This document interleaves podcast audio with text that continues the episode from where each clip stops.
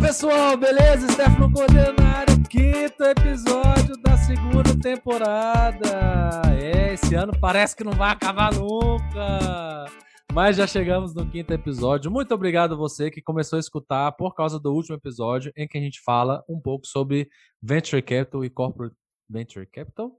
Uh, muito obrigado pela sua audiência. Se você está chegando aqui agora, não deixe de escutar os episódios dessa temporada e também o último episódio da última temporada, que é sobre o futuro do trabalho, o futuro das carreiras, beleza? Esse é o nosso tema aqui. Se você uh, quer ter contato com a gente em outras redes sociais, a gente está no Instagram, profissionais.futuro, e também temos um canal no Telegram, onde a gente divulga principalmente as referências que a gente cita aqui nos episódios e os links para os nossos convidados especiais.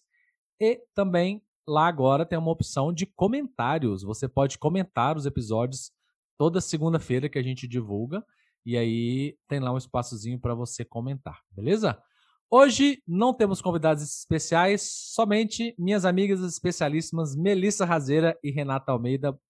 Bom dia, boa tarde, boa noite. Não sei que horas vocês vão escutar este episódio. Tudo bem, pessoal? Oi, pessoal. Super animado em estar aqui mais uma vez falando com vocês sobre esses futuros dos profissionais. E por falar em futuros e indo direto ao ponto, uh, temos visto ultimamente, principalmente na rede social mais dedicada ao assunto, que é o LinkedIn, se o portfólio é o novo currículo, né? Aquele currículo uh, de quando eu eu era pequeno, eu lembro né, dos meus pais formatando, pedindo alguém para digitar, imprimir saírem entregando nas lojas lá perto de casa é, ou nas empresas, né? A minha mãe, principalmente, buscou muito emprego andando e distribuindo currículo, mas parece que hoje as coisas mudaram um pouco. E aí eu queria que a nossa especialista em carreira, Renata Almeida, desse uma contextualizada, né? E né, já tentando responder a pergunta se portfólio é o novo currículo ou currículo vitae para os mais antigos, como eu. Vamos lá, acho que tem tanta coisa para falar nesse, nesse assunto. É, do, do currículo é nosso grande né, é, cara, é, é, de apresentação é, como profissionais, né? E aí, de fato, hoje em dia, o, o LinkedIn é o que a gente tem é, como uma principal é, para o que a gente tem de informação. É, algumas pessoas têm carreiras é, numa única empresa, muito tempo em uma única empresa, outras pessoas têm é, é diversas empresas no seu, no seu é, portfólio aí, né, por onde passaram.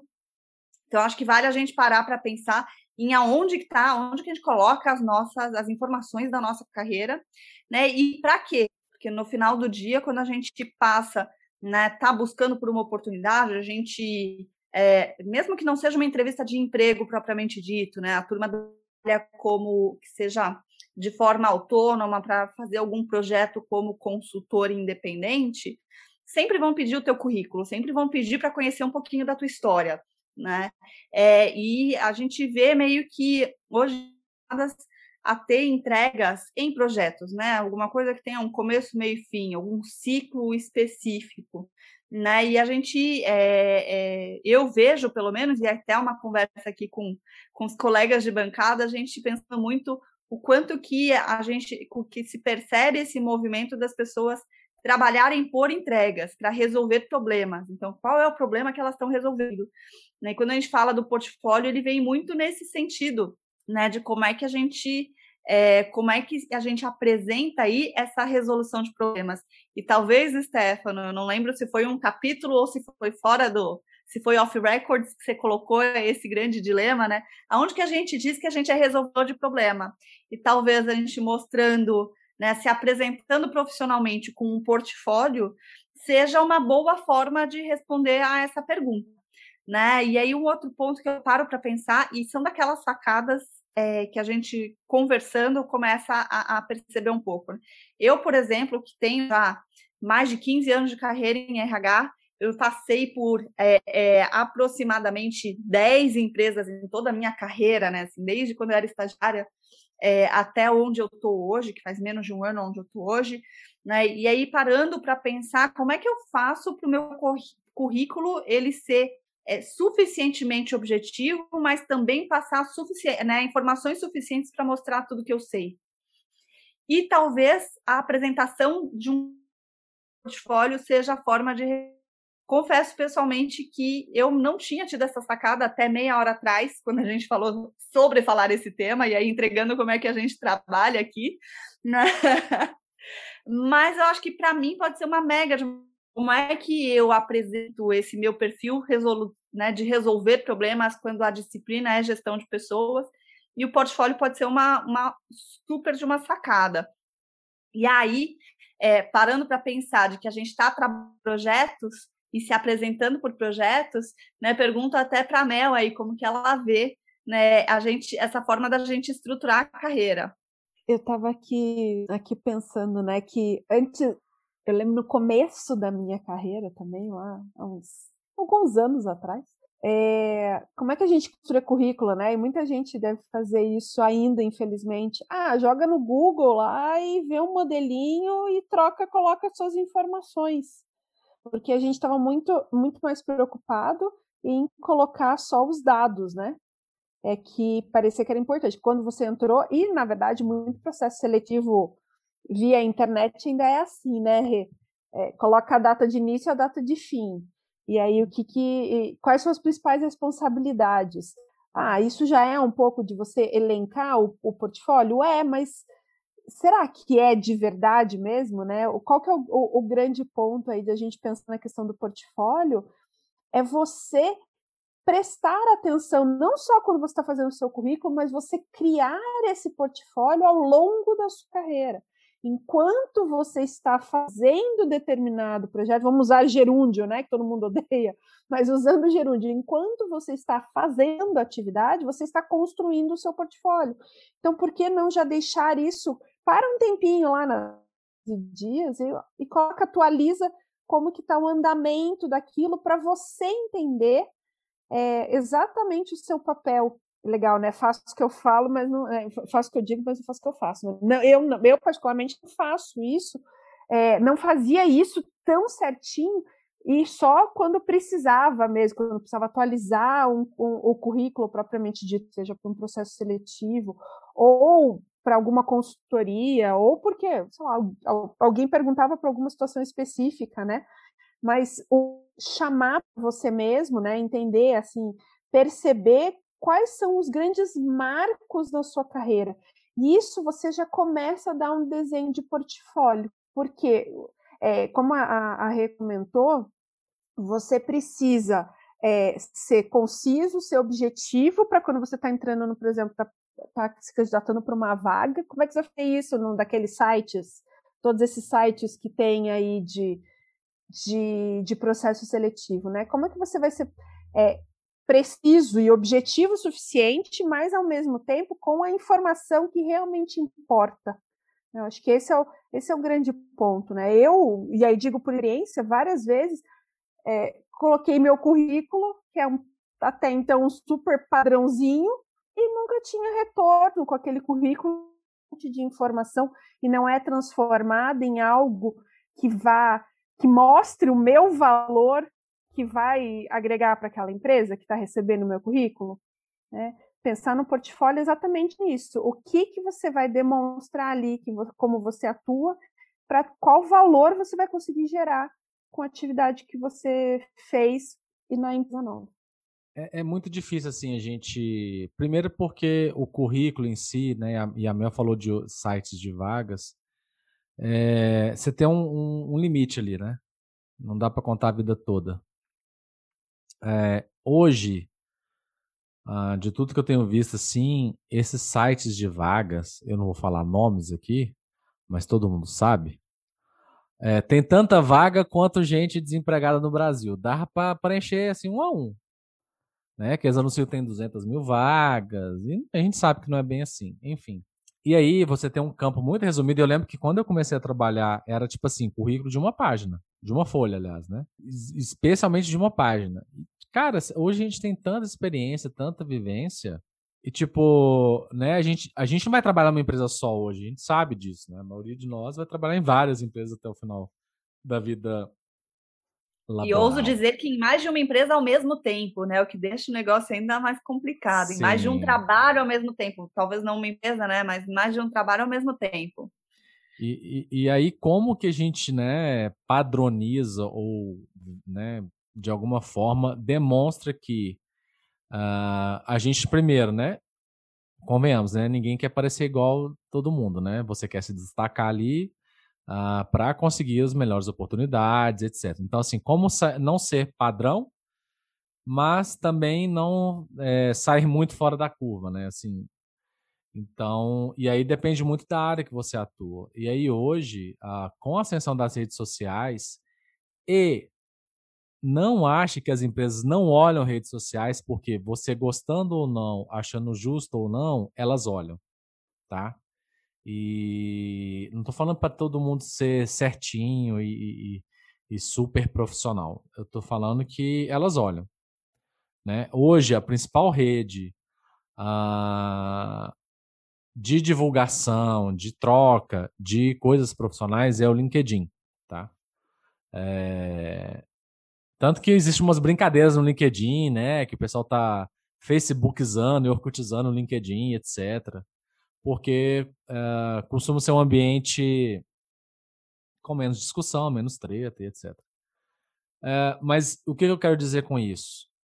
Existe uma alta concorrência, né? E aí a gente vai entrar num tema agora que é assim: por que, que tem essa concorrência?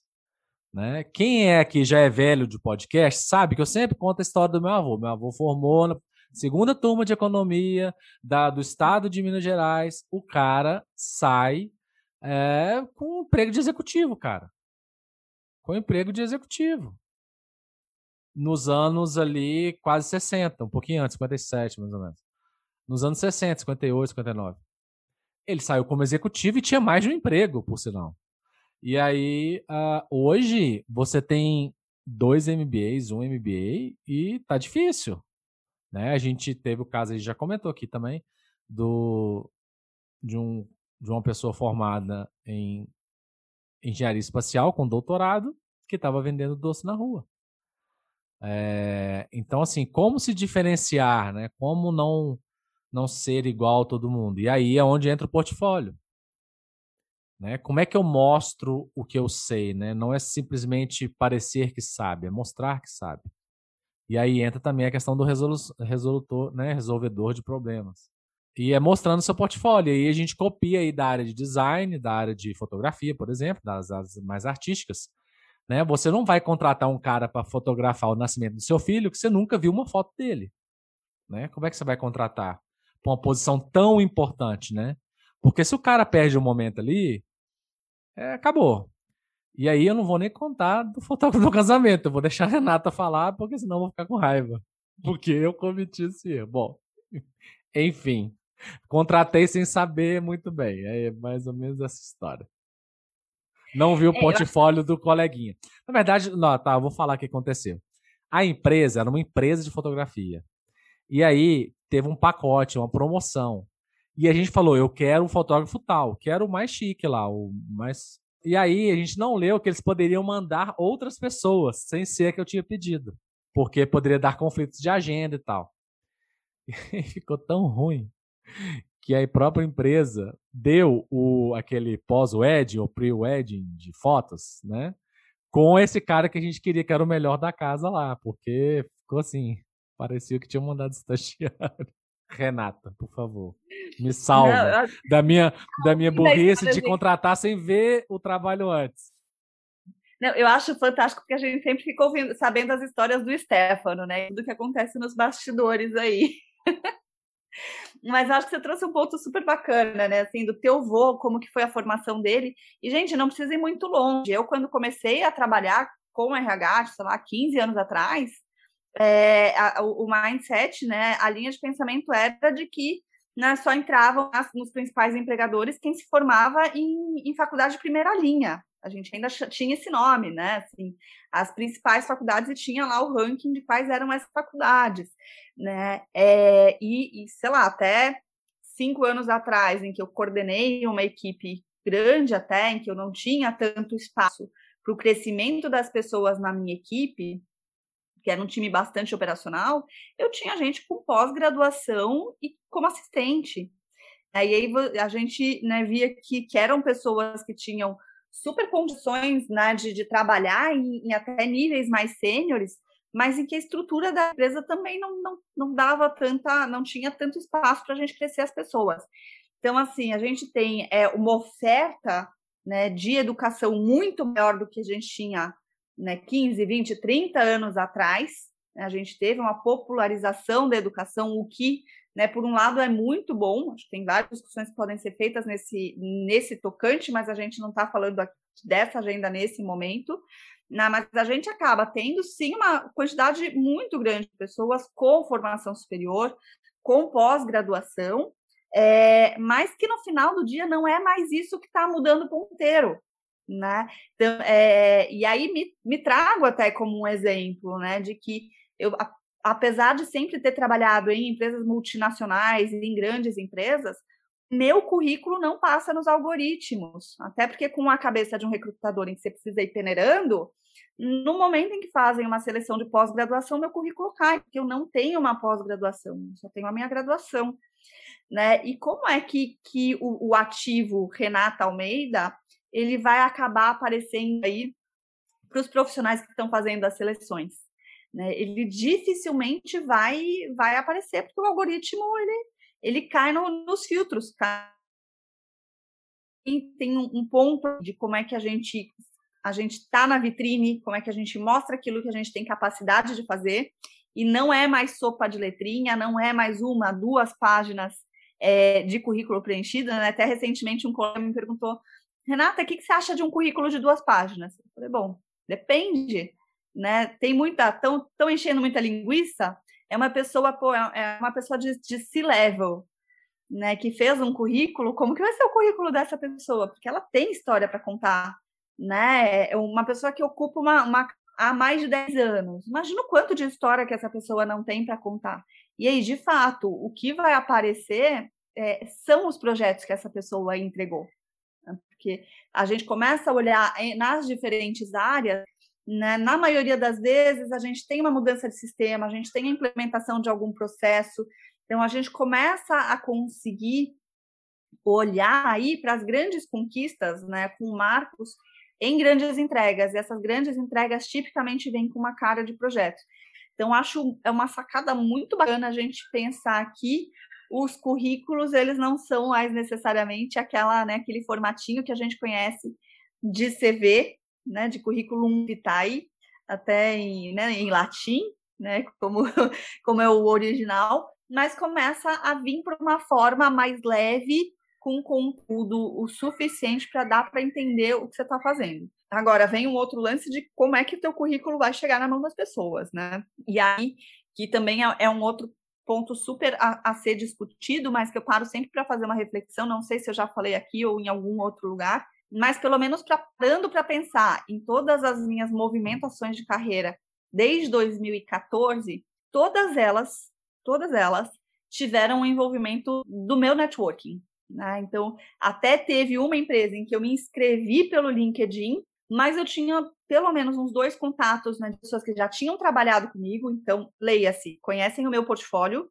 sabem as entregas que eu fazia, conhecem as entregas que eu, que eu tinha condições de fazer, né? E, e, e pedir para que essas pessoas me recomendassem para aquela oportunidade. E aí, sim, tive aquela movimentação de carreira. Então, acho que são duas coisas que começam a se conversar, né? As tuas entregas efetivamente né, é, realizadas e muito com uma cara de portfólio, casado aí com esse networking que impulsiona é, e acelera aí a exposição do teu portfólio. Faz sentido, Mel? você está perguntando para a pessoa que mais precisa desse tipo de, de orientação, sem querer desmerecer o meu curso de formação original, que é turismo, mas eu tenho uma carreira voltada para gestão, principalmente, hoje muito, muito próxima e trabalhando muito fortemente com a questão de inovação e criatividade, eu sou formada em turismo. Se as pessoas olham o meu, o meu currículo assim, formada em turismo, fora, completamente fora da, da, da área de, de turismo e hotelaria, quem sou eu na fila do pão? desculpa. Meu currículo em si não vale nada. Ele. O, o, qual que é o, o, ponto em tudo isso? Por que, que é importante a gente pensar cada vez mais em portfólio? Obviamente, networking, networking, networking é sempre importante, mas é, é para mostrar que você é muito mais do que o curso. O curso é um meio, é igual dia dentro da transformação de tecnologia dentro da inovação.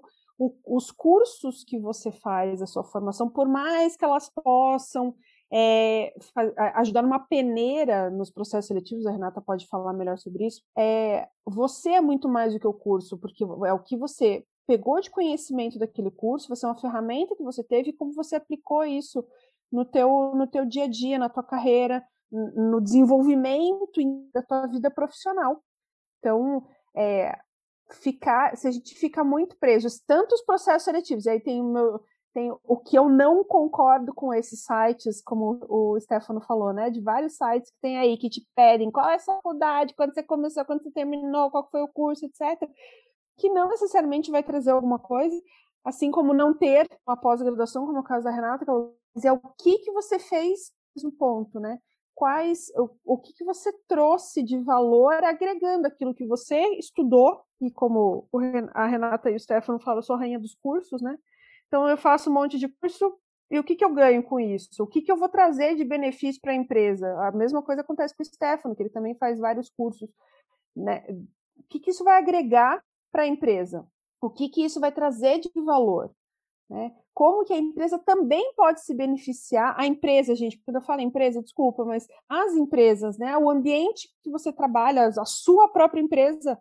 Você vai fazer um curso porque é um curso X, que é renomado, ou porque aquilo vai te trazer é, um, um, um, né, algo, não só um reconhecimento, mas também vai te trazer conhecimento para ser aplicado na prática, né? Eu acho que isso é o mais importante.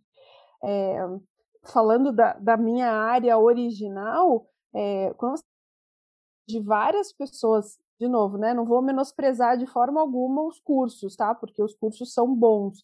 Mas você vê um monte de gente colocando que é da área de turismo e hotelaria e coloca que fez curso na Cornell. Super legal fazer curso na Cornell principais quando se fala de gestão em, hotelaria e turismo, mas e, aí? Aonde a pessoa aplica esse conhecimento? É só porque tem no currículo para colocar lá quando vai fazer uma palestra, fez curso em CNEL, né? Um curso de uma semana, de duas semanas e coloca como se fosse, né? Tipo egresso da universidade. Então, é, isso vale também para os recrutadores, né? Aí eu vou vou, vou brigar um pouquinho com, com os recrutadores mesmo. Você, ah, porque a pessoa fez um curso em determinado lugar, só isso já diz que ela é boa o suficiente?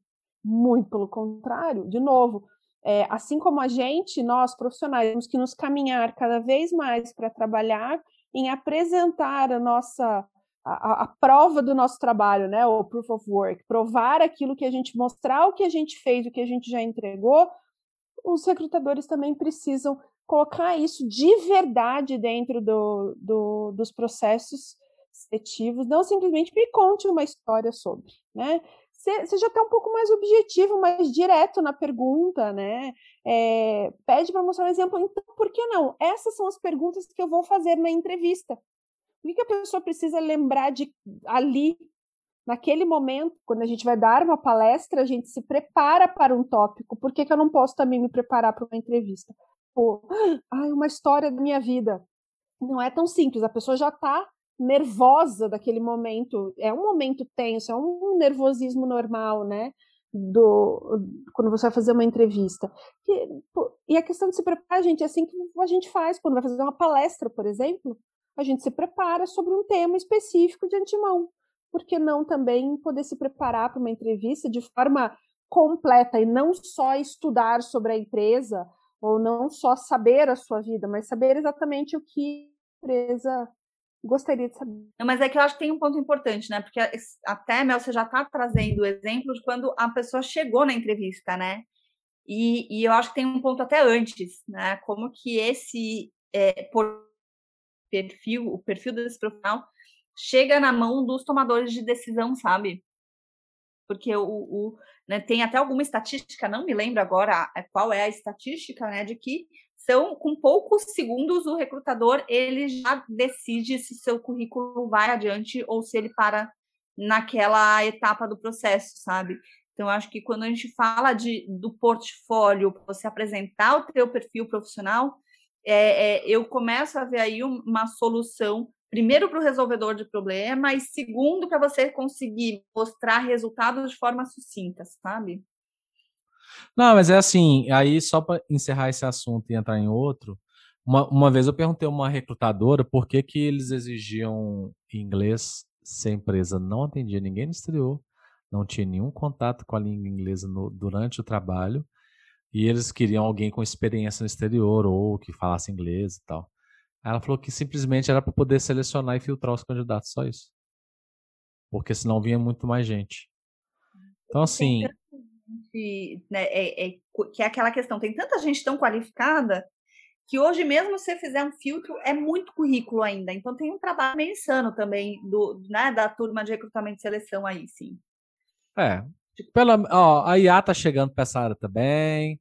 Então, nossos currículos terão que ser algoritmo ready, uh, preparados para o algoritmo. E aí, entrando nessa questão do de, de da, da, seleção das empresas, etc., né? já que o diploma, né, a gente falou um pouco disso, já não é mais um grande diferencial, né? E Uh, eu lembro que foi o maior burburinho quando falar, quando saiu a notícia que Google e Facebook não iam exigir mais curso superior. Cara, bem, não é bem assim, tá? Primeiro, as próprias empresas é, falam que não é bem assim. E, e aí, como uma pessoa que eu sempre tento trazer aqui, a pessoa equilibrada e o caminho do meio é Ninguém está desmerecendo, porque a gente precisa explicar isso hoje em dia, né? Ninguém está desmerecendo o curso superior, não é para deixar de fazer, né? É aquela famosa piada do filho falando que não ia para a faculdade porque nem Steve Jobs nem o Bill Gates terminaram. Aí o pai dele perguntou assim: Você tem uma empresa que vale bilhões de dólares? Ele não. Eu falei assim: ah, então você não pode deixar de não fazer o vestibular para entrar na faculdade. Então, assim, é... a gente sempre tenta pegar exceção e tornar regra. E trazendo esse, esse olhar né, para o Brasil, hoje ainda é muito bonito ver uma pessoa que se formou, ser na primeira entre os primos, né, entre os netos, a entrar numa faculdade. A faculdade tem o seu lugar, sim. Se você pensar que uh, eu, por exemplo, estudei em escola estadual a maior parte da minha vida, você tem que fazer um, você tem que pagar no cursinho. E aí eu paguei o cursinho mais barato que tinha, que era uma associação. Pagava 70, 59,90 por mês, né? Numa época que salário mínimo era 200, 300 reais. Uh, para poder você ter mais para você conseguir concorrer com, com alunos de escola privada, para passar numa federal, é, para você não ter que pagar né, 200, 300 reais por mês, uh, falar que o cara não precisa mais de faculdade, para mim é uma insanidade. Ah, que no futuro eu não vou cobrar. Não é bem isso. Né? E além disso, é, a faculdade te, te, te prepara para outros, outras coisas, né? além do trabalho técnico. Né? Para quem não sabe, eu já falei aqui, eu comecei na faculdade de matemática. Cara, eu nunca tinha conseguido pensar que existiam mais de três dimensões. Mas teoricamente existe e a gente consegue calcular para essas outras N dimensões. Então ele te dá um poder de, de, de pensamento, questionamento, de abstração que um curso técnico não te dá. Não te dá. Né? Se você for para um curso de programação, você vai aprender a programar. Você não vai aprender é, matemática teórica por trás, né, e etc. Então, inclusive, esse é um dos maiores problemas hoje da inteligência artificial e do data science é que as pessoas sabem fazer o código, mas não entendem a parte matemática por trás, e aí quando dá alguma coisa não sabem explicar por que aconteceu aquilo. Então, né, como diria um professor do, do, um dos cursos que eu faço, junto, né, não é junto com a Mel, mas é um curso que eu também faço, que ele fala assim, se né, esse curso resolvesse, o Brasil não tinha esse gap de profissionais na área de TI. Era só dar um cursinho online para todo mundo. De graça. E já tem um monte de curso de graça, inclusive. E, né, eu sempre falo aqui. Então, não, a questão não é essa. Oi? Stefano, não vamos nem entrar nessa agenda aí, né? Então, assim, e aí, a, e aí, quando a gente discutiu no quarto, no terceiro episódio sobre o futuro das carreiras, em que a gente vê é, empresas e pessoas mais orientadas a projetos do que a trabalhos de rotina, que é onde eu queria que a gente entrasse, é, tão mais o portfólio vai ser necessário. Porque, nossa, você vai ser chamado para um projeto. Tá, mas o que, que você já fez relacionado a essa área antes? Ah, eu tenho um projeto na empresa tal. Né? E se as pessoas também forem ser mais freelancers, ou sei lá, como a gente usou aqui, né? Do Todo Mundo Deu Crise. Você vai ter dois empregos. É, né, não vai caber, no, não vai fazer sentido escrever o currículo todos os empregos que você teve. Então você vai ter que escrever os projetos que você participou né? E, e aí eu queria que a Renata elaborasse um pouquinho mais sobre essa questão do, de, das empresas, né, do futuro da carreira, talvez, talvez ser mais orientados a projetos.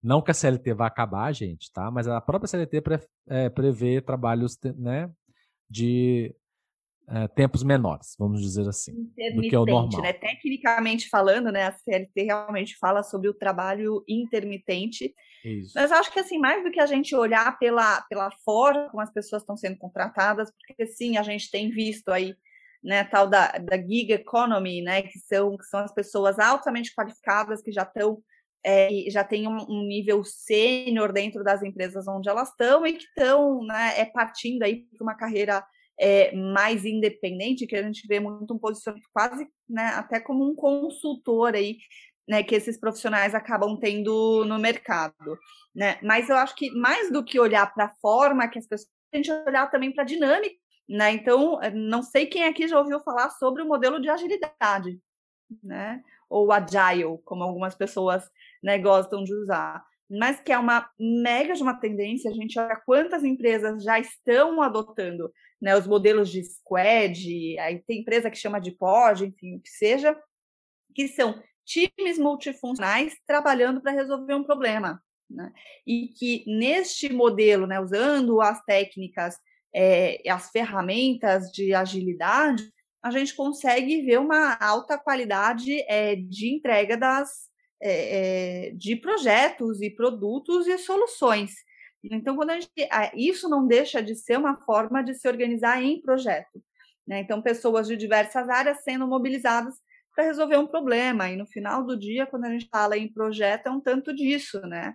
Então, assim, mesmo grandes empresas, né, é, a gente já vê, já começa a ver um tanto deste, desse modelo falando é, com uma amiga que trabalha em uma grande empresa é, na indústria de alimentos, em que eles estão começando a se organizar aí é, em squads, eles estão começando a resolver um pouco esse quebra-cabeça para entender o quanto que esse modelo funciona. Eu, particularmente, também já estou trabalhando em, em squads e, e já vejo o quanto que esse modelo ele entrega muito porque você tem várias pessoas discutindo um problema, ao invés de ter um grupinho que resolve um problema, né, tenta dar uma solução, que leva para outro grupo, que de repente a ideia cai e traz uma nova solução em cima. Então, a, as entregas, quando a gente fala no modelo de agilidade, em que a gente entrega o menor valor possível, o tal do MVP, né, é, com um time multifuncional que trouxe aquela solução, inclusive com o desenvolvedor junto para ajudar a pensar se, se dá ou não para entregar é, ao desenvolver, é, ao fazer um desenvolvimento sistêmico, cara, é, eu tenho achado fantástico, tá? particularmente falando, estou apaixonada pelo, pela metodologia, pelas formas de trabalhar das metodologias ágeis, e eu de fato acredito que, que é uma, uma grande tendência que a gente tem para resolver problemas dentro das empresas. Não vejo que seja a única forma que a gente vai mudar né, de uma forma de trabalhar e de que todo mundo vai começar a se mobilizar é, em times multifuncionais, mas eu começo a ver um modelo meio que híbrido, né, de que algumas pessoas vão sim acabar sendo mobilizadas para esse formato aí e nas mais diversas é, do mercado, né? Então, seja na indústria financeira, do alimento, de tecnologia, é, eu, eu, eu, vejo, já, já começo a ver um pouco desse movimento. como se organizar melhor em squads se não for através do portfólio das pessoas, né? Isso acabou, acabou que se tornou algo quase que lógico, né? Ou pelo não lógico, mas é, acaba se tornando é, é, acaba uma coisa que acaba trazendo a outra, né? Um primeiro passo aí que, que é importante quando a gente fala em trabalhar para projetos é, e fazer com que as pessoas estejam preparadas para trabalhar para o projeto, para trabalhar trabalhar para squads, é exatamente a própria pessoa saber qual, quais são né, os, os, os seus as os seus pontos de, de sucesso, né? A pessoa já alcançou, quais são os seus resultados, né? Então, foi aquilo que eu falei lá no começo. Você precisa fazer essa, essa análise é, automaticamente, tem que fazer parte da sua rotina como profissional, exatamente para você saber em que projetos você já tem maior conhecimento ou aqueles que você ainda demanda conhecer um pouco mais. Não quer dizer que é porque você não conhece tanto que você não possa fazer parte de um squad. Mas talvez você teu portfólio ainda não esteja completo naquela área e ele pode se aprimorar, né? Então, começar a enxergar, a, a, acho que é importante para os profissionais, né, e para todos, até para a gente, nós três que estamos aqui, analisar as nossas atividades, assim que a gente dizia, né, começar a pensar nessas responsabilidades como efetivamente como projetos e quais foram os resultados alcançados, principalmente quais foram é, quais foram os, os aprendizados daquilo, né? Porque pode ser que um não dê certo, faz parte, né, gente? Um projeto você tem etapas, às vezes ele não dá certo, mas o que você aprendeu com esse projeto? E por que não colocar isso também no seu portfólio? Né? É, mentalidade ágil e tudo mais, ela prevê isso, né? que você tem os erros e o que você aprende com os erros e como você vai fazer para melhorar é, para melhorar na próxima etapa ou para ou se você vai pivotar o que você vai mudar o que que você vai é, cancelar de projeto ou o que você vai efetivamente continuar o, o Stefano ficou até sem palavras, né? O que falar depois dessa bomba que a Mel joga, né? Da gente começar a colocar no nosso currículo barra portfólio, inclusive as nossas falhas, porque afinal de contas o currículo ele é perfeito, né? Ele não tem falhas, certo? Não, mas no LinkedIn é só gente perfeita. É... Cara, lá é os animais fantásticos do LinkedIn onde habitam, porque assim, é só gente que nunca errou, quando errou, errou com estilo, né? Tipo o Buzz Lightyear voando, na verdade ele pousa com estilo. Eu, eu não gosto muito do que uma época o, o empreendedorismo trouxe, né? Da ode ao erro. E aí foram feitos até shows, né? Tipo Minhas Falas. Eu não lembro o nome dos programas, mas uh, é uma coisa que eu nunca tinha pensado. Por isso que eu, né, a Mel tá aqui nessa bancada. Mas é uma coisa que eu nunca tinha pensado, assim. E, e, e como fazer isso sem falar de outras pessoas, né? Porque ou você traz o erro para você, ou você fala naquele genericão, a equipe não percebeu né, o que estava acontecendo, e aí se você trabalhou em empresa pequena, só tem só tem duas pessoas na sua equipe, e aí todo mundo sabe quem que é.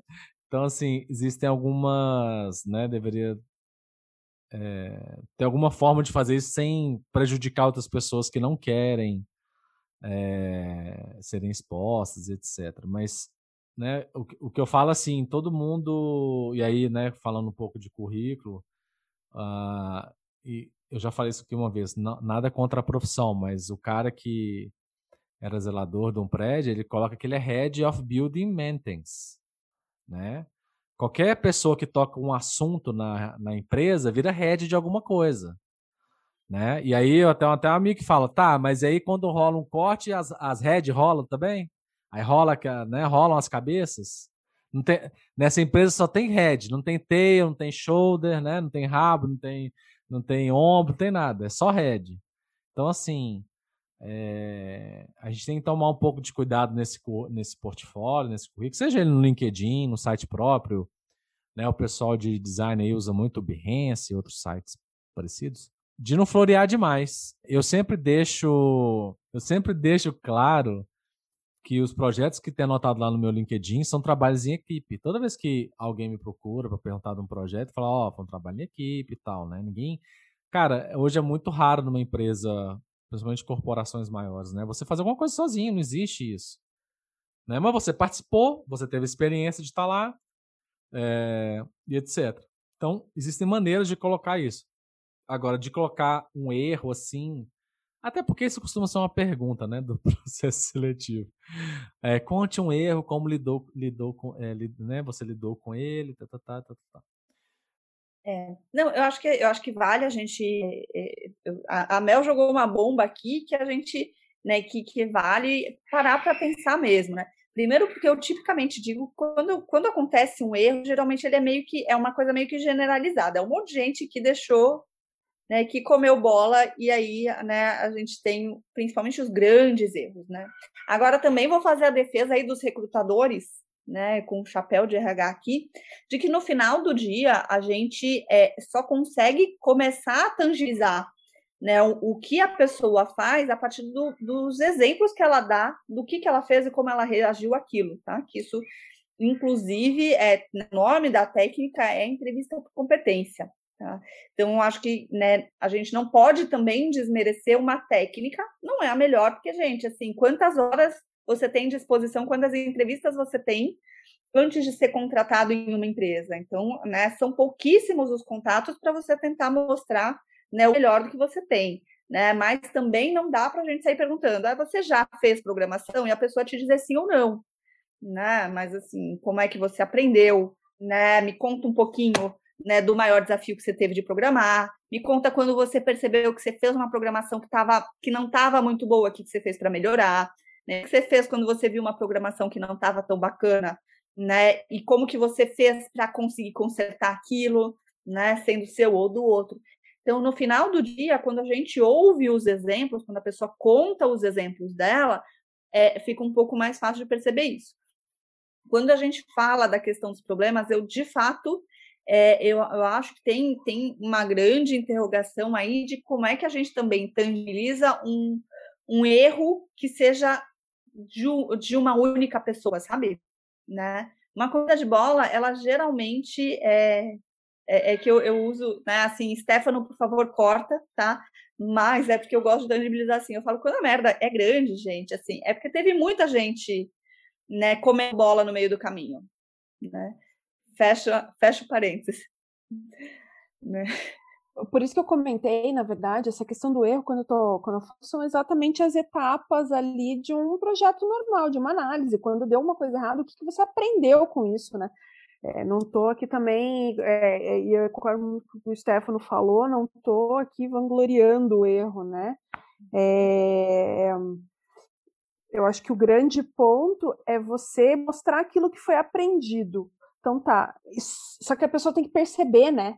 Se você não percebe, você não assimila que aquele, aquele aprendizado veio por causa daquele erro que você fez para corrigir, não adianta, não, não vai para caminho nenhum. Se a pessoa sabe, ah, deu deu M, né, no, no projeto, deu algum problema, não foi para frente, o grupo não, né, ou foi algum problema de grupo, não é, não é exatamente esse tipo de erro que eu quis comentar, é, é você colocar os aprendizados dentro de algum projeto, como é que você é, evolu co como é que o, o, grupo, como é que a empresa, o que, que você fez para contribuir para que aquele erro se tornasse um aprendizado, né? De novo, eu também acho, acho que não tem que ser tudo perfeitinho.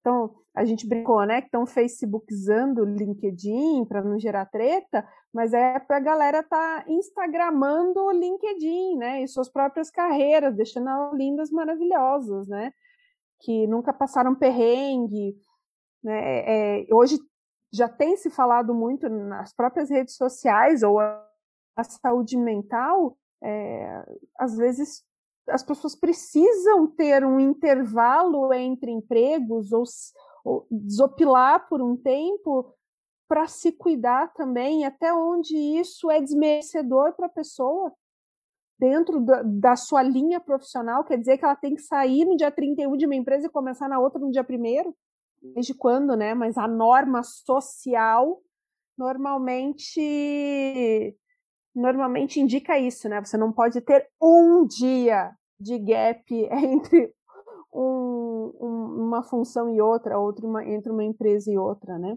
Mas o, o, o ponto do erro aqui, muito mais voltado ao foco no aprendizado dentro do portfólio, que eu quero dizer, né? Porque o aprendizado que é o que você vai usar para evitar que dê M de novo na próxima empresa ou né, no próximo projeto que você vai entrar. E aí, como que vocês imaginam uh, o futuro assim disso? né, de, do amanhã no futuro do futuro. É, e aí eu entro no assunto também dos algoritmos, porque hoje, quando a gente fala de processo, né, o currículo e o portfólio é para mostrar para alguém, né? Então, hoje, cada vez mais o, a utilização de computação intensiva, vamos dizer assim, não necessariamente algoritmos de de aprendizado de máquina, mas é, eles procuram palavrinhas uh, chave, né? E aí eu compartilho que teve uma época que meu currículo, meu currículo era muito Desculpa, técnico. tem o SEO agora do currículo também? Tem. Ah, uh, SEO, uh, vamos explicar. SEO é Search Engine Optimization, que é a otimização das palavras para um buscador. Então, uh, o próprio LinkedIn, né, os recrutadores podem pesquisar por, por profissionais na rede, né, que estejam compartilhando seu currículo, uh, seu perfil, né, no caso do LinkedIn. Também outros, outras plataformas, né, de emprego, vagas, Goop, Jobs, Kenobi, etc.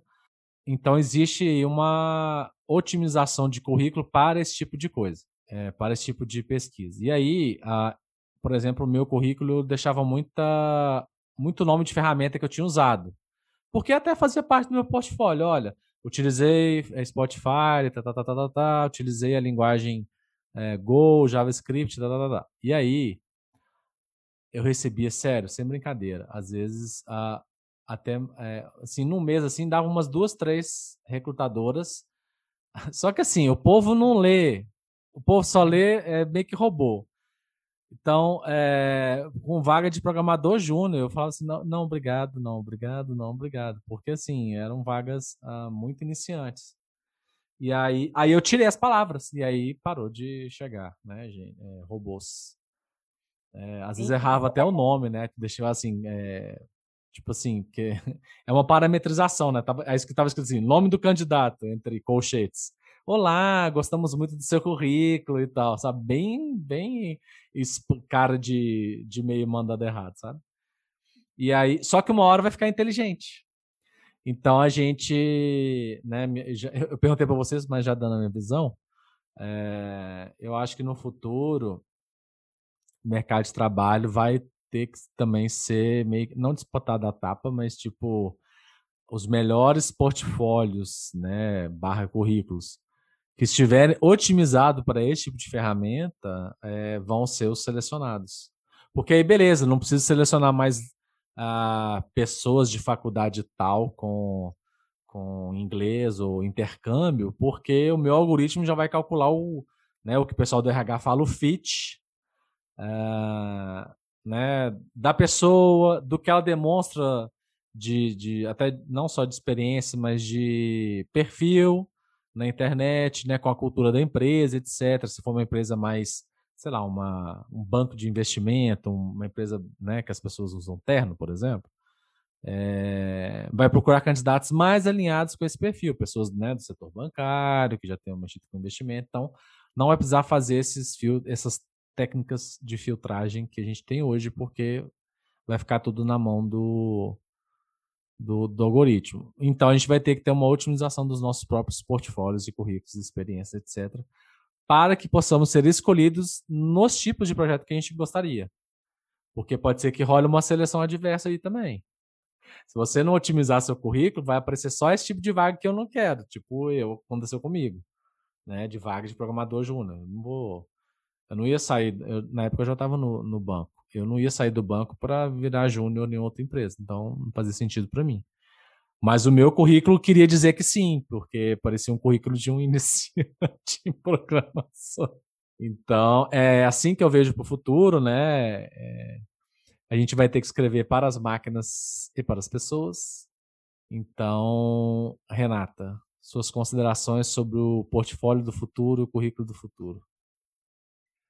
Eu, é, eu acho a ideia é, é uma super uma sacada, né, de, de, de, que eu acho que endereça diversa, diversos temas quando a gente fala em olhar para a nossa carreira como um portfólio, mais de que um grupo, do que olhar como né, um, um caminho de experiências.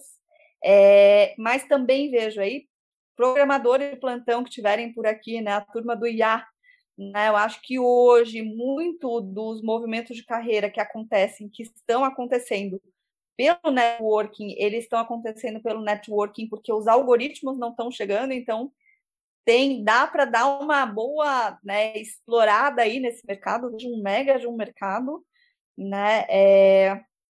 Agora, eu acho que também que é uma quando a gente olha para o portfólio, a gente olha para os diversos profissionais que a gente pode ser né? E vale a gente também, né? Primeiro no sentido do que a gente está construindo e segundo no sentido do que a gente pode construir, né? Então, é, quem a gente tem visto aí pessoas que mesmo tendo eu mesma, né? Mesmo tendo meu trabalho como CLT no dia a dia ali, é, eu já fiz mentoria, né, já dei mentoria em projetos do Sebrae, né? E por que que isso não pode entrar também no meu portfólio né? E aí para as diversas, para as múltiplas carreiras que eu estou vivendo e que eu posso vir a viver, né? Que é um daqueles quebra-cabeças que a gente precisa entender como é que a gente vai fechar nesse futuro do trabalho, em que a gente vai precisar fazer movimentações de carreira. A gente né, hoje não dá mais para você começar trabalhando em uma coisa e terminar a tua carreira trabalhando naquilo,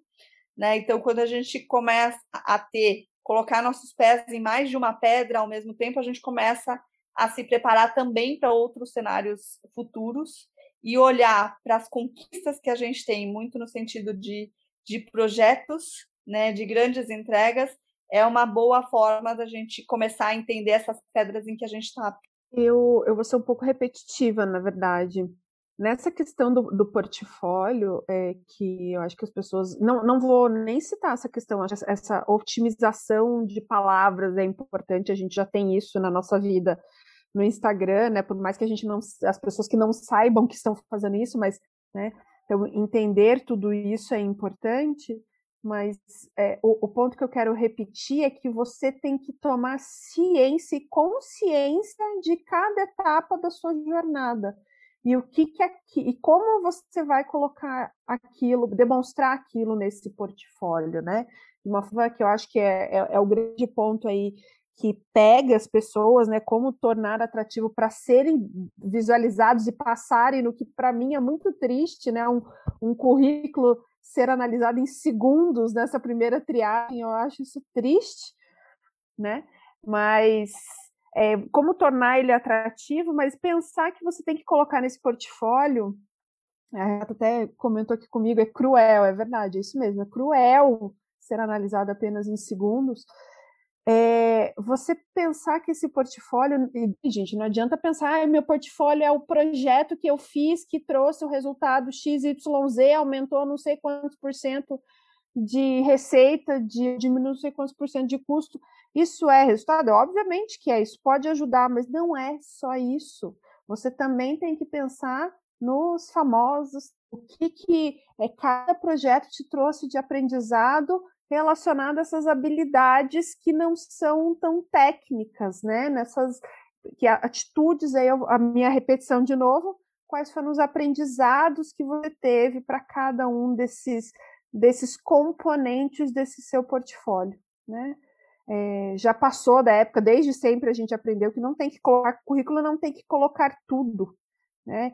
A gente tem que parar de pensar que um currículo é simplesmente um emaranhado de dados ali, pensando desse portfólio, desse currículo para a vaga e para a empresa que você está aplicando, que você está se candidatando, né? O que eu vou fazer, se eu for fazer um para uma área de tecnologia, vai ser de um jeito, para uma área de serviços é de outro, é, usando as mesmas informações, mas é a forma como você vai entregar aquilo. É, e acho que isso, o Stefano perguntou, ah, e pro, esse é o futuro de amanhã, daqui seis meses, de é, pode ser que a, nem todos os processos seletivos estejam preparados para esse novo formato que a gente está falando, mas se você vai se talvez você não entregue um papel escrito um papel, né, um PDF dessa forma, né, numa numa para uma entrevista, né, que você preencha um, um, um formulário num pelo menos que você tenha as informações do seu portfólio para apresentar na entrevista, se você tiver a sorte de ser chamado para essa entrevista. E agora vamos abrir um momento aqui final uh, novo, mas antes de chegar nesse momento, queria pedir você que já escuta a gente no YouTube para dar o seu like e o seu, uh, a sua inscrição para que o nosso canal alcance 100 pessoas e possa escolher um nome uh, diferente do que esses hash que, que o YouTube dá pra gente, tá? E aí agora é um momento que a gente acabou de criar, que é o um momento uh, seu eu no futuro falando para você hoje o que você deveria ter feito. Então, seu eu no futuro está falando para você hoje utilizar a ferramenta do LinkedIn como portfólio. Você não precisa criar site, você não precisa entrar no Behance, nem nada disso. Uh, hoje o LinkedIn tem duas, duas uh, funções que você consegue mostrar os projetos e portfólios que você participou. Como? Tem uma parte uh, do, do LinkedIn que é para mostrar conteúdo, né? É, destaques, chama destaques. E você destaca ou publicações que você mesmo tenha feito na rede, artigos, fotos, etc., que você tenha compartilhado, ou você pode subir também PDFs é, links, vídeos, etc., externos, para mostrar ali que eles chamam de showcase, né? Seria assim, sua, seu showroom, né? De quem é o Stefano e tal. Uh, uma outra opção, talvez mais ligada a atuações, uh, por exemplo, uh, em empresas, etc., né? em funções, dentro das suas experiências profissionais, você pode editar, e aí, por último, lá tem um campo para inserir uma mídia, né, seria um PDF, vídeo, foto, etc., ou um link, e aí você descreve o que, você, o que é aquele link, o que é aquela mídia, etc. Uh, eu coloquei, por exemplo, o link do podcast, que agora eu incluí, eu entendi e internalizei de que eu sou um produtor, produtor de conteúdo e isso é um trabalho meu, e ele agora está no meu currículo, host and producer, para quem acessa o currículo em inglês, e apresentador e produtor no currículo em português do Profissionais do Futuro, e lá tem o link direto para o pro nosso programa. É isso, o seu eu no futuro uh, está falando para você, crie seu portfólio agora, não deixe para depois. Você já pode fazer isso no seu LinkedIn sem ter que criar um domínio, um site, etc. Faça isso depois, se for interessante para você, principalmente se você for de áreas diferentes, né, mais artísticas. Uh, mas de forma geral é isso. Não sei se as meninas gostaram. Deem seu, seu boa tarde, boa noite, bom dia, que nós vamos nos despedir agora. Então é isso, pessoal. Acho que são novas formas da gente olhar para a nossa carreira e como a gente conta a história da nossa carreira, né? Stefano encerra super bem aí com uma mega dica né? A gente ainda tem um olhar muito linear para como a gente constrói o nosso currículo, mas já começam a surgir opções de como a gente mostra um portfólio, né? Muito obrigada por estarem aqui conosco. Então vamos lá, vamos construir vários portfólios daqui para frente, né, gente? Então, até semana que vem. Tchau. É isso aí, gente. Muito obrigado. Tchau.